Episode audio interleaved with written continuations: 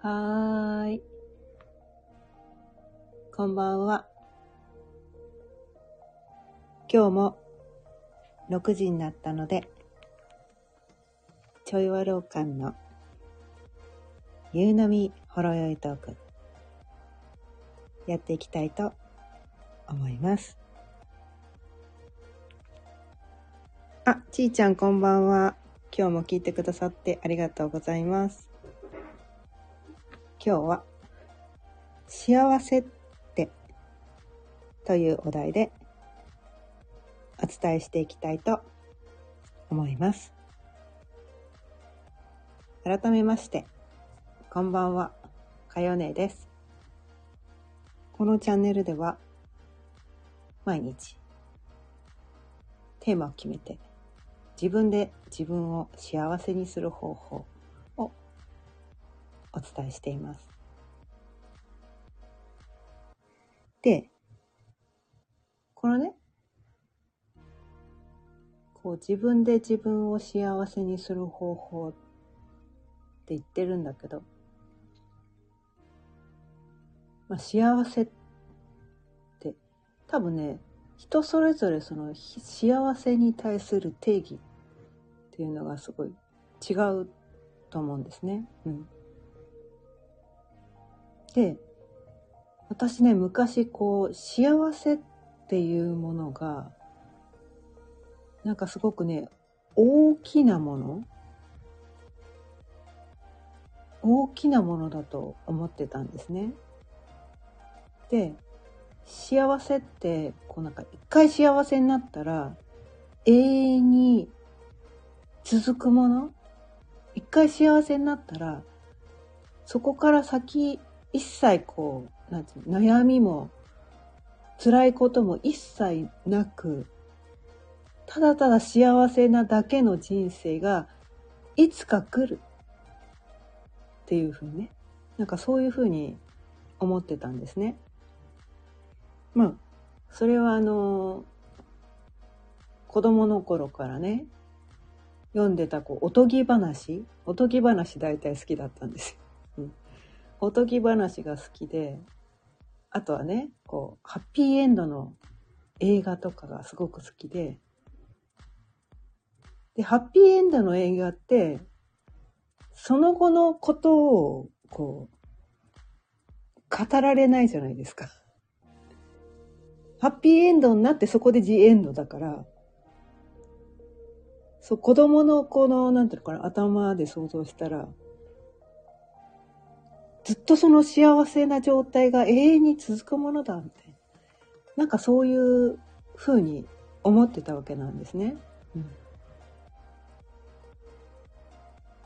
だから、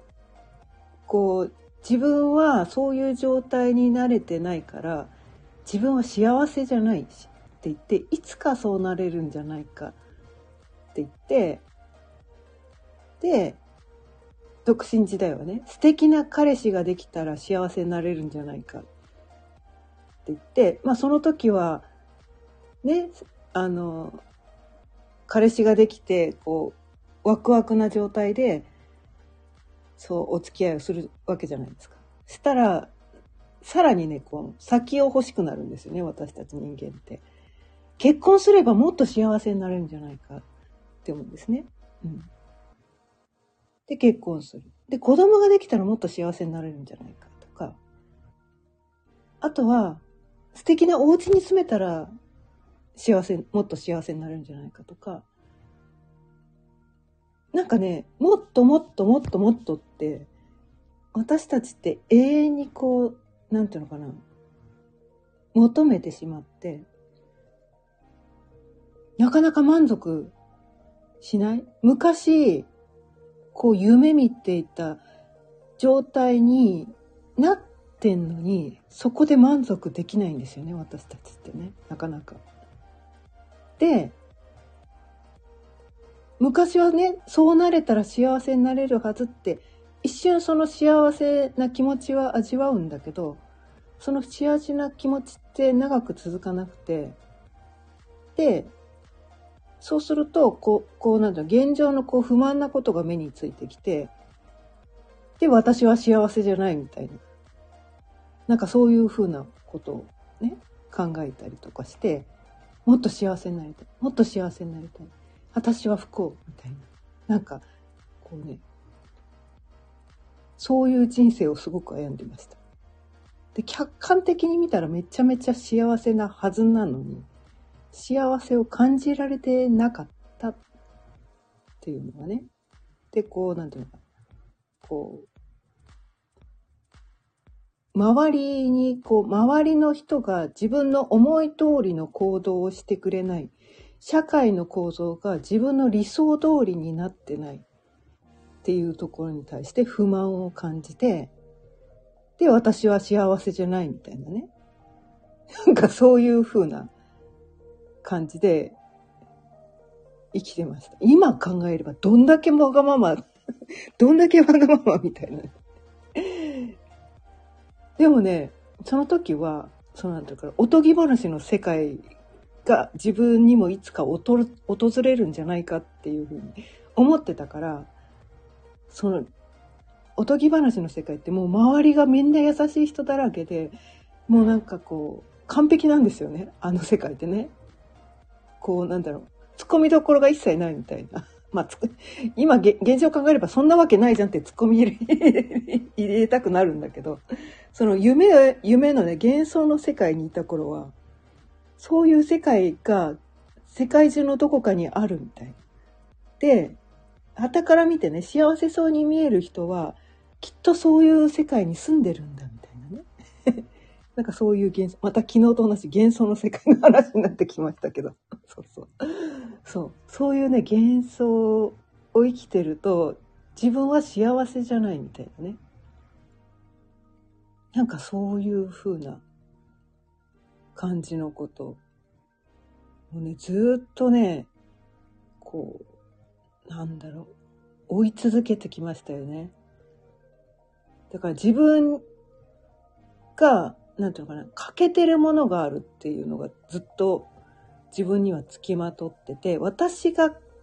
私にはこれがないから幸せじゃないんだみたいな。だからこれを手に入れなきゃいけない。これは、それは物だったりする場合もあるし、能力だったりする場合もあるし、この外見、外見的なものだったりもするし、性格的なものとか、あとは人間関係だったりとか、なんかそういうことで、私は、これが手に入ってないから幸せで、それさえ手に入ればきっと幸せになれるはずみたいなね。なんかその欠けてるから、で、他の幸せそうに見える人は、だってあの人は私に欠けてるこれを持ってるから、だからあの人は幸せなのよ、みたいなね。なんかそういう風な世界ですごく生きてたんですよね。うん。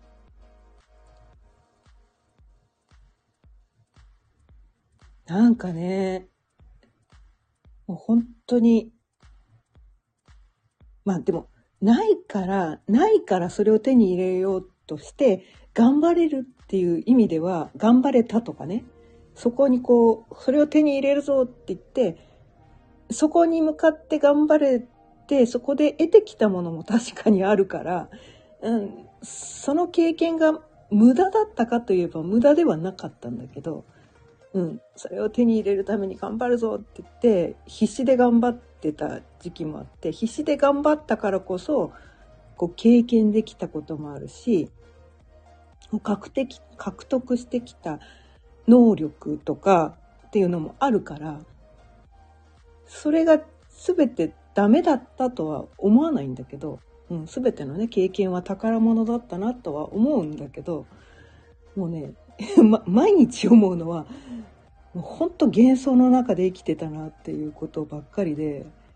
で、そのちょっと視点を変えるだけで、めっちゃ私って幸せだったよねって言って、なんかこう、ね、もしタイムマシンがあったら、当時の私にトントンって肩叩いて、え、ここ見てみたいな。めっちゃ幸せじゃん？みたいな。教えてあげたいみたいな。そのね、悩んでた頃の自分にね、すごく私はね、教えてあげたい って思うんですよね。うん。そう。で、こう、何が幸せかっていうところで、そうね、最初にも言ったんだけど、すごくだから大きな、こう捉えどころのない、なんかこう毎日がこうハッピーで夢の中にいるような、なんかそういう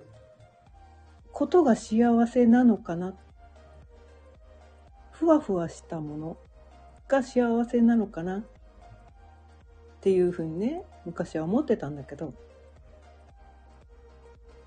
もう意外と幸せってすごくなんかね、小さなことだったりするんですよね。あ、あ幸せって感じることって意外と小さなことだったりする？うん。で、幸せってね、その幸せを感じることはできるんだけど、永遠に続くものじゃないんですよね。うん。これはね、今ね、あの、ちょっとね、心の学び？心の学びをね、深い学びを今してるんですけど、うん。それで心理学的なことを学んでて、それでその幻想の話とかね、その幸せについてみたいなことをね、学んでたりするから、そこでね、みんなにこう、知らない人がいるかもしれないと思って、そのね、学びを伝えたいなと思って連日伝えたりしてるんだけど。で幸せって、どうやらね、こう、永遠に続くものじゃないらしいんですよ。で、私のね、さっき伝えた体験談。旗から見たら幸せな状態であるにもかかわらず、それが日常になってしまうと、それって、いつもの状態で、もう幸せとは感じられなくなるんですよね。最初の頃は幸せだったけど、それがずっと続いていくと、それはいつもの日常になってしまって、ど、どこかこう、当たり前なことになって、なんかこう、幸せとは感じられなくなっちゃう。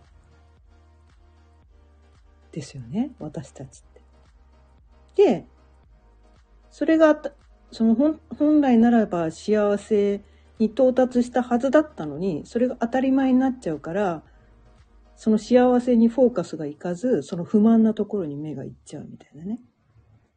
うん。だって全てのものが完璧っていうのはありえないんですよね。うん。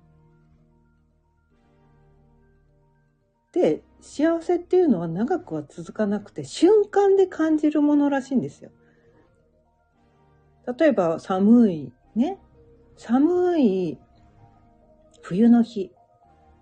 あったかい温泉に入ったとするじゃないですか。入った瞬間、うわ、あったかい幸せって思うかもしれないけど、使ってるとそのうち、ああ、暑い、のぼせてきた、早く出たいって思いません？続かないですよね、長くはね。夏の暑い日ね。このクーラー冷え冷えの部屋に入って、うわ、涼しいとか思うけど、長くいると体冷えてきて、そのうち震え出してきて、うわ、なんかもう寒い、寒い、早くあったかいとこ行きたいとか思っちゃったりとかね。幸せって長続きしないんですよ。瞬間的に感じるもの。まあ、それね、時間の継続はその時と場合によってね、ある程度の時間は継続するかもしれないけど、永遠には続かないっていうことだけは言える。みたいな。永遠に続かないからこそ、私たちは、瞬間瞬間で幸せを感じられるからこそ、何度も何度も幸せを感じられるんですよ。で、そのね、アップダウンがあるからこそ、ね、ダウンね、その幸せじゃない時間を感じるからこそ、幸せを感じられるんですよ。ね？なんかね、そういう、なんていうかな。うん。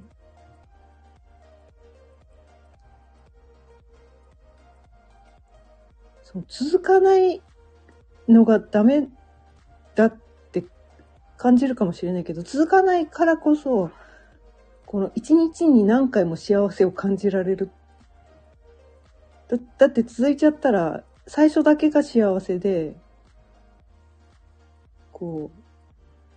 う、それが当たり前になっちゃうよりは、一日に何度もアップダウンがあってね、何度も幸せを感じる方が幸せじゃないですかみたいな。回数多い方が良くないですかみたいな。うん。で、それは、その、自分で何、何がね、自分がどういう時に幸せになるかっていうのを自分にちゃんと聞いてあげる必要がある。何が幸せなの？何が、どういうのが好きなのとか、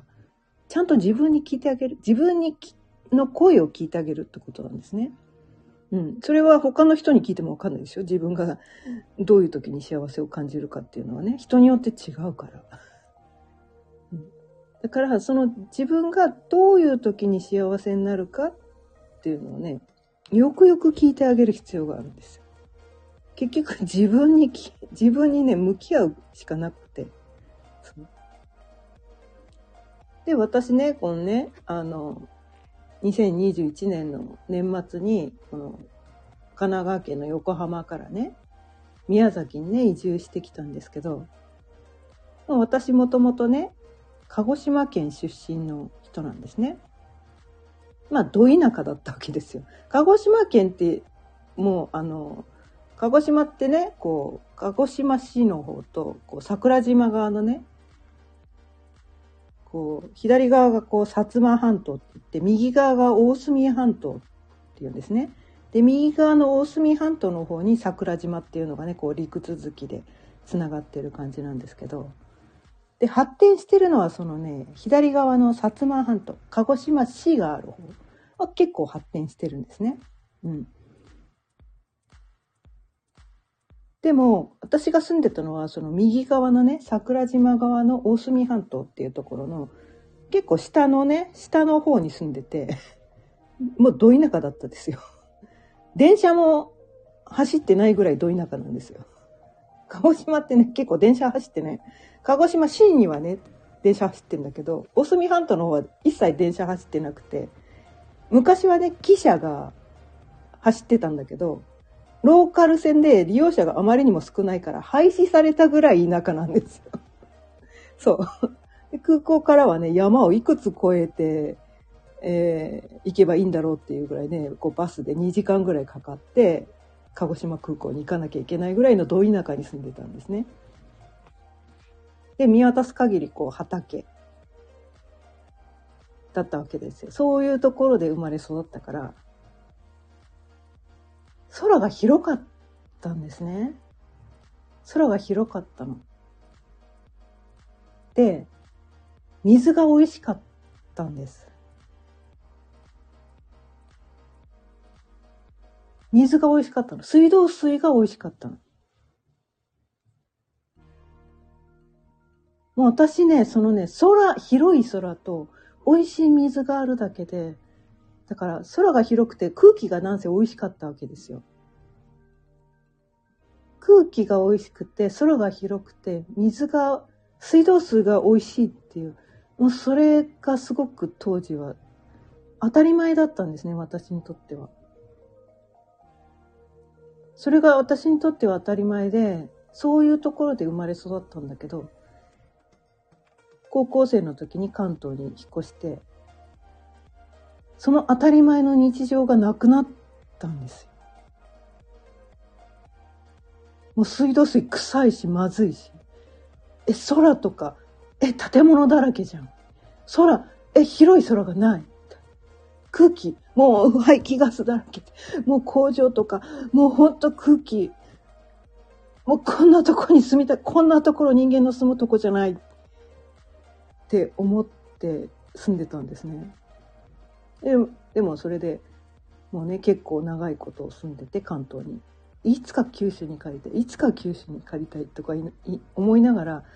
早く帰ればいいのにね。なかなかね帰れずにいて。でもねその2021年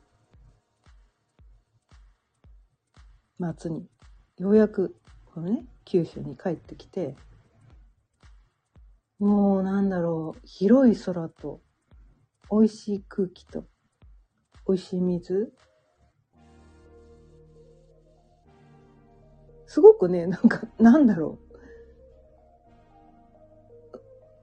う。何千万円もお金を積まなきゃいけないと手に入らない幸せじゃないかもしれない。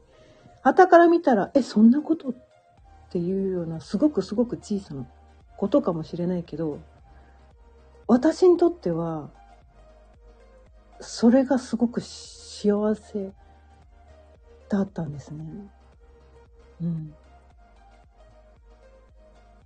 で、空気と水が美味しいから、そこで育った農作物とか、お肉もそうですね。豚肉、鶏肉、牛肉はあんま食べないんだけど、もうお魚も何食べても美味しいんですよ。水と空気が美味しいから。だから別にそんな特別な、ね、特別な料理なんか作らなくっても、私はそんなにこう、特別な料理作れない。普通のお惣菜しか作れない。けど、素材がいいから何を作っても、そんなに料理がうまいわけでも、そんなレシピ豊富じゃなくても、何を食べても、ただキャベツを刻んで、ね、キャベツを刻んだだけで、それを食べるだけでも美味しいとか、ね、そんな特別なこう、なんで能力がなくても、ただそれだけで美味しいものが食べられる。その環境が私にとってのこうすごく幸せなことだったんです。でも昔はね、なんかその、そういうなんかこう、そういうところに私の幸せがあるって気づかずに、そうなんていうかな、素晴らしいね、パートナーに出会ってす、素敵なお家に住んで、素敵な車に乗って、お金をたくさん稼いで、なんか人から羨ましがられるような、そういう生活をしないと、こう、なんていうのかな、幸せになれないんじゃないかっていう幻想にとらわれていて、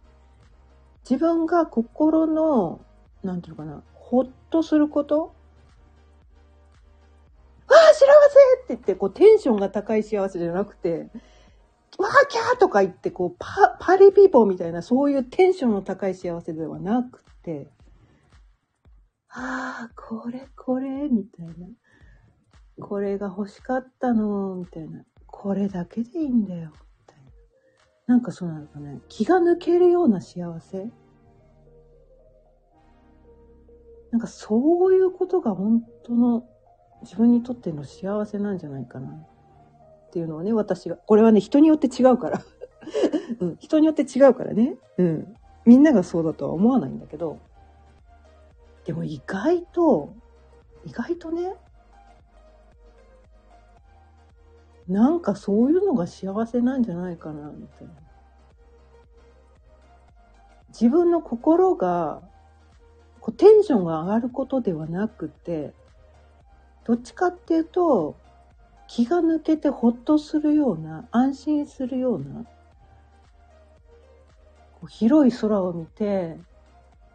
美味しい空気を吸って、私はね、海のそばに住みたかったから、海のそばに引っ越してきたんだけど、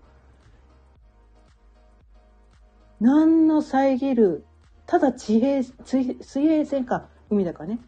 ただ、何の障害物もない水平線が見たい。そのね、水平線を見てるだけで幸せで、波の音が聞こえて、何の障害物もない空が見れて、はぁ、みたいなね もうなんかこうなんだろう、え、じじいなの？ババ、あ、ば、ばば、ばばね。ばばだね、私の場合ね。いや、ばばなの？って 言われて、え、何？そんなんでいいの？って言って、突っ込みどころ満載かもしれないけど。なんかその自然と一体になる感じ？うん。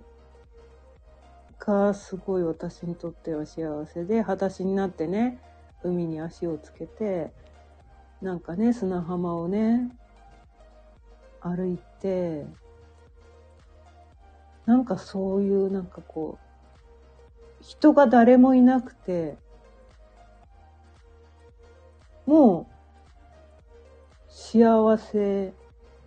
だなーってあったかいね、お日様の日差しを浴びて、心地のいい風を聞いて、で、遠くでね、なんか子供のね、笑い声が聞こえたりとかして、でね、この宮崎はね、一年中サーファーがいるんですよ。一年中です。1月1日からいます。真冬でもいます。さすがにね、嵐の時はいないですけど。大雨降ってる時とかいないけど、小雨ぐらいでも結構いますね。そう、サーファーがね、いつもいるんです。で、なんか、サーフィンしてんなみたいな。私はね、その、あの、うん、ドキンガンなので、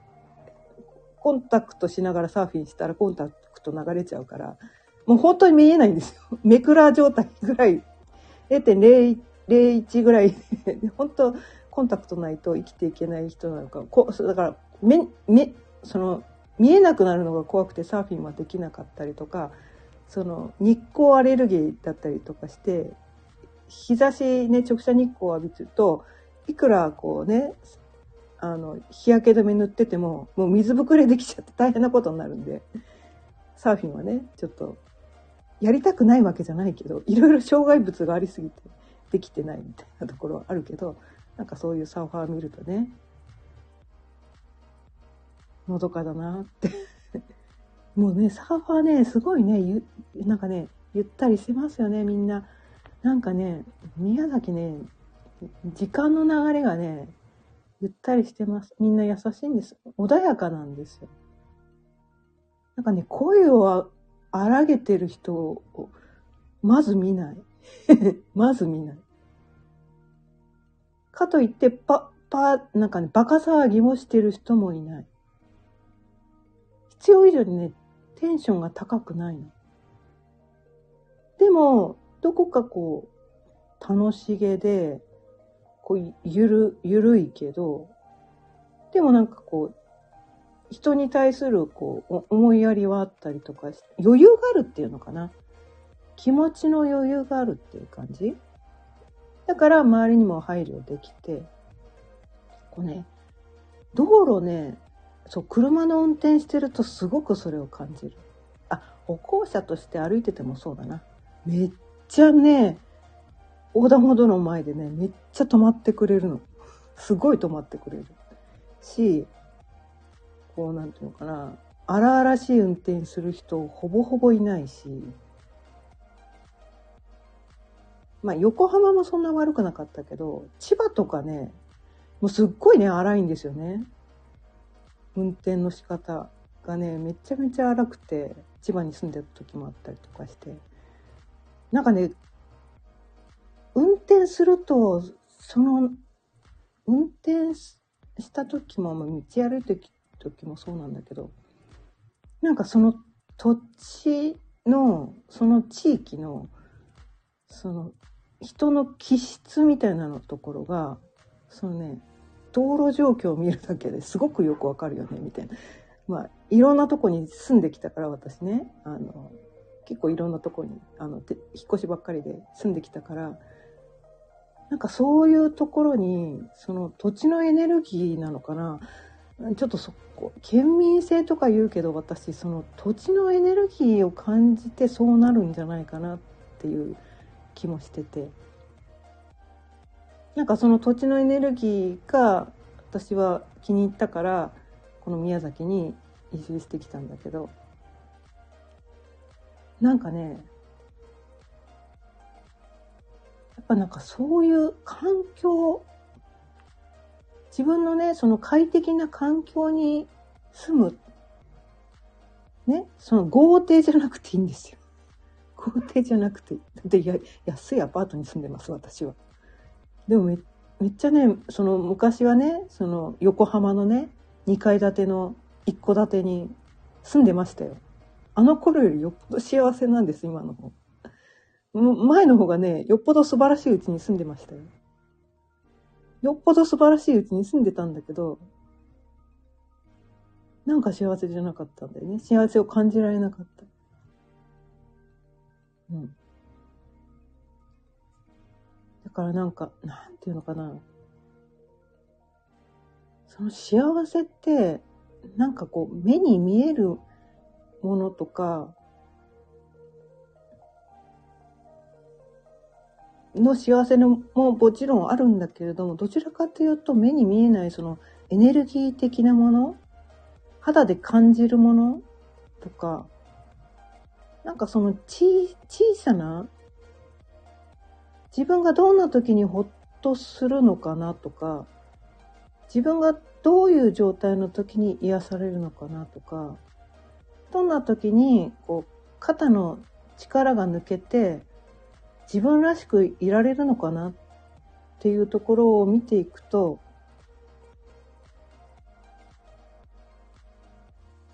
なんか自分が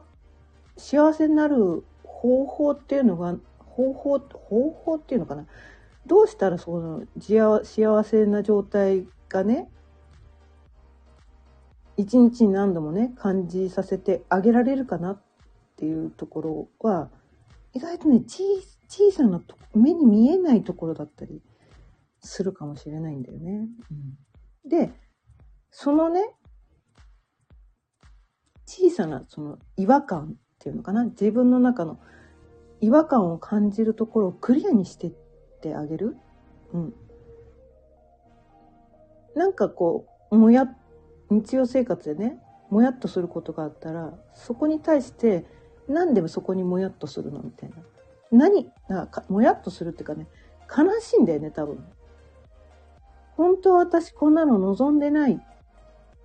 て思うからもやってすると思うんだよね。じゃあ私は何を望んでるのって本当はどうしたいの？どうし、どういうふうに生きていきたいの？っていうのを聞いてあげて、で、そこをクリアにしてって、その望みを叶えてあげる。うん、私みたいにね、移住するっていうのはちょっとね、ちょっと、あの、誰にでもすぐにできることではないのかもしれないんだけれども、でもなんかそういう小さな声、うん。どこに住んでたっていいじゃんって思うかもしれないけど、もうね、うん、なんか私の中にはずっと前からあったんです。もう関東に引っ越した高校 2年生の時からずっと九州に帰りたかった。うん、関東、あとここは私のいる場所じゃないっていうのだけがずっと感じてて、それをね、30年、えー、40年近くか。40年近く関東に住んでて、もっと早く叶えてやるよって思うんだけど まあ、なかなかね、結婚してね、主人がこう関東の人で、そういうわけにもいかなくて、で、なんかそう自分でだから自分をね、こう、そうやって言って言い訳して、そういうわけにいかないじゃんって言って、自分の望みをこう、本当のね、望みを叶えてあげてなかったんですよね。うん、関東に住んでる頃は。その自分の小さな、その小さな望みを叶えてあげてなかったから、私は自分のことが信じられなく、信じられなかったっていうかね、なんかこう、もやもやをずっと抱えて生きてきてたわけなんですよね。うん、でもある時に、もうやだもうやだってもう自分の心に嘘つきたくないって。これはね、星読みを学んだからだったんですよね。うん、星読みを、ま、学んでこう自分の中が少しずつクリアになってきて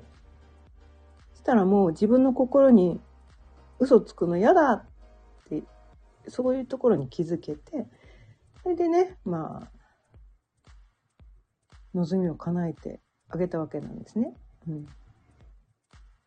旗から見たらね、そのね、横浜に2階建てのね、1戸建てに住んで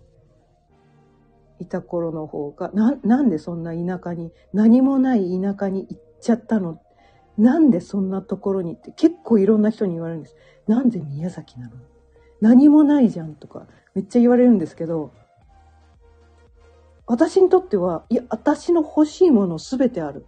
関東にはなかった私が欲しいものが全てこっちにはあるんですって言ってもその人にはわからないわけなんですよ。だってその人が求めるものと私が求めるものは違うから。だから別にその人に分かってもらえなくてもいいけど、うん、ただ私は私のね私を幸せにしてあげるために私の望みを叶えてあげた、いつでもねいつでも行きたいと思った時に気軽に海にね海沿いをお散歩したい夢叶ったみたいなね空気おいしいいつも空気おいしい水おいしい食べ物何食べてもおいしいそんな小さなことなんですよ。まあ、人によってはね、大きなことかもしれない。私にとってはそこがね、すごく大きいんですよ。どんなきらびらかなね、洋服を着なくてもいいんです。うん。その、素晴らしいね、豪邸に住まなくてもいいんです、私。そういうね、自分の本当の望みを叶えてあげて、それがね、自分がね、それが、それをね、一日の中で何度も何度も感じさせてあげられる。うん。で、毎日、それをね、感じようと思えば、それが手に入る環境にある。うん。まあね、浜辺にずっとね、一日中いるわけにいかないけど、来たいと思った時に、行って、はぁって言って全身の力のね、抜けて、深呼吸してあーみたいなね。そうなんかほっとできる。そういう環境がある。うん。なんかそういうね。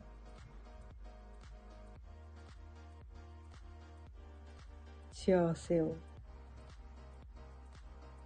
私は日々感じています。うん。ということで、今日も30分過ぎたので、そろそろ終わりにしたいと思います。まあ、幸せってね、人によって定義違うけど、自分で自分を幸せにしてあげるしか幸せになる方法はないんです。それは自分に向き合って自分のそのね、違和感とか小さなね、自分の中にある声をちゃんと聞いてあげてその望みをね少しでもいいから叶えてあげる全部は叶わなくても全部はすぐには叶わなくてもいいからちょっとずつでいいんです。ちょっとずつでいい。ね？うん。そう言ってて自分で自分の望みを叶えてあげるようになると自己信頼が強まってくるんです。昔の私はね自分で自分の望みを叶えてあげなくて、自分に我慢ばっかりさせてたから、だから自信がなかったんです。だって、私は私の望みを叶えてくれない？この人は私の望みを何も叶えてくれない、信頼するに値しない人だって思ってたから私は自分のことが嫌いだったけど。でも私はね、今自分のね、望みをちゃんといっぱい叶えてあげて、そしたらなんか私は自分のことが好きになってきました。うん。で、自己信頼もアップしてきました。うん、自信ってそういうことだったりするのかなって。別にこう、人に誇れる才能とか能力とか美貌とかなくてもいいんです。自分で自分の望みを叶えてあげれれば、自分はね、自分に対する自己信頼がね、強まってくるんです。そうすると、幸せもね、感じやすくなる。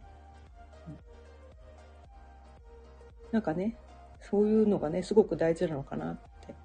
思います。めぐみさん、